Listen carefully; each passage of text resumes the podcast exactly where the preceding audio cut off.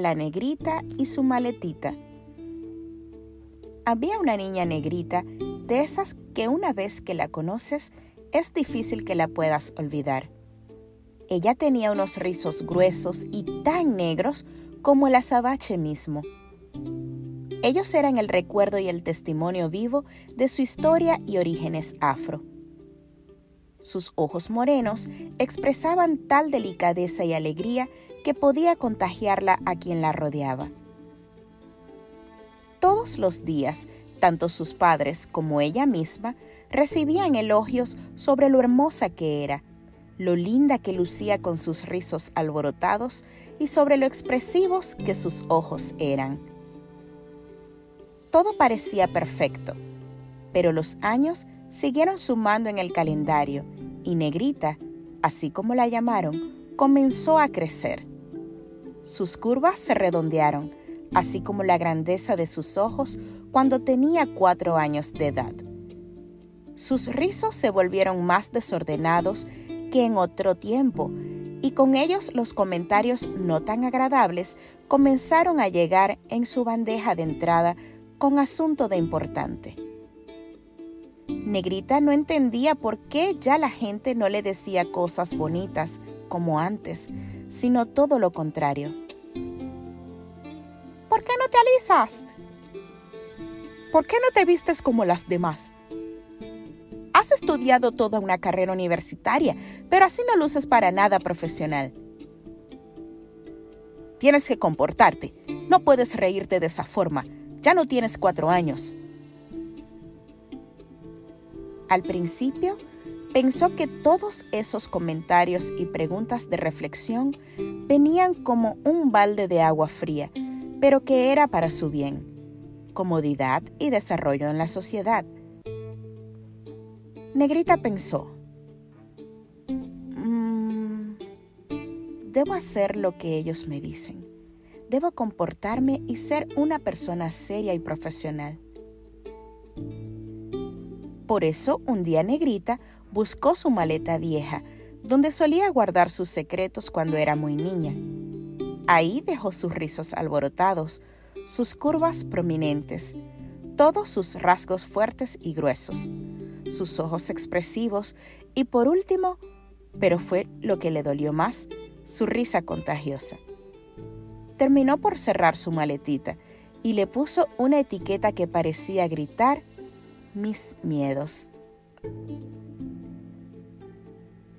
Al día siguiente salió a la calle y al instante pudo sentir las sonrisas y los comentarios simpáticos de la gente sobre lo bien que lucía y se comportaba. Aunque su piel negra todavía estuviera, ya que no la pudo dejar en la maletita porque era muy pequeña para guardar toda la extensión de negrura. Nuevamente Negrita sintió aceptación, pero esta no era lo suficiente grande para llenar todo lo que dejó guardado. Sin embargo, cuando llegó una noche a su casa, volvió a abrir la maletita de miedos y guardó su autovaloración. Con ello, ya le parecía indiferente el hecho de que no se sintiera bien con respecto a ella misma. Así los días pasaron Negrita era cada vez más valorada por sus semejantes. Se convirtió en una sensación entre sus amigos. Total era como ellos y lo más triste se reía como ellos. Un día Negrita iba tarde para el trabajo, por eso le tocó correr hacia la estación del bus. Mientras lo hacía, sus oídos se retumbaron al escuchar. ¡Uy, no, Negrita! La gente normal no corre así. No es para nada elegante. En ese instante, detuvo instantáneamente sus pies y siguió su camino de forma lánguida y erguida, así como los demás, dejando que su sombra fuera pisada por los demás transeúntes. Después de 45 minutos de caminata lenta, llegó por fin a la estación del bus. Se montó al primero que pasó. No le importó el hecho de que estuviera atiborrado de otros personajes de la triste rutina de su vida. Una señora se subió luego que ella, y tal como si no existiera, la pisó y la empujó, tratando de buscar un espacio acorde a su inercia exagerada. En ese momento, Negrita no pudo ser lo suficiente indiferente y le dijo a la señora de curvas multiplicadas, Disculpe, pero me está pisoteando. ¿Podría por favor correrse un poco? La señora, tal gorda era, no pudo creer lo que escuchó y le dijo, Si quiere comodidad, use un taxi. Negra tenía que ser. Tal ráfaga de luz, Negrita comprendió que al intentar esconderse tras la caricatura de otros, se estaba dejando pisotear y minimizar, pero no entendió hasta ese instante que era negrita y siempre lo sería. Y por primera vez después de mucho tiempo sonrió y le respondió a este personaje.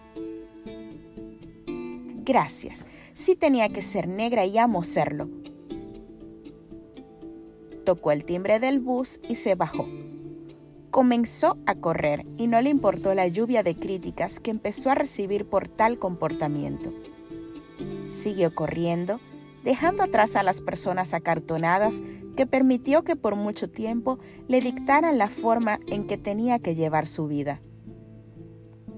Negrita, entre su dolor y cansancio, llegó a su casa, subió las escaleras y llegó a su habitación buscó su maletita, la abrió y se volvió a colocar sus rizos desordenados, sus curvas, sus ojos redondetes, junto con sus rasgos fuertes.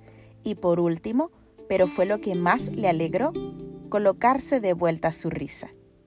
Luego de todo esto, Negrita se vistió con su autovaloración. Sin embargo, antes de cerrar su maletita, decidió guardar todos los prejuicios inseguridades, mitos y falsedades sobre su persona y negrura. Luego de haber hecho esto, le colocó una etiqueta que decía mentiras que solía creer y la terminó por guardar en el rincón más oscuro de su armario. Desde ese día, Negrita es feliz, siendo ella contagiando a otros con su alegría y risa corriendo cuando le plazca, siendo ruidosa cuando le nace serlo y nunca más dejando que la pisen con la sombra de los demás. Sí, negrita tenía que ser, y su negrura cuenta la historia de su afrodescendencia. Moraleja. ¿De qué tienes llena tu maletita? ¿Has dejado que otros la llenen por ti?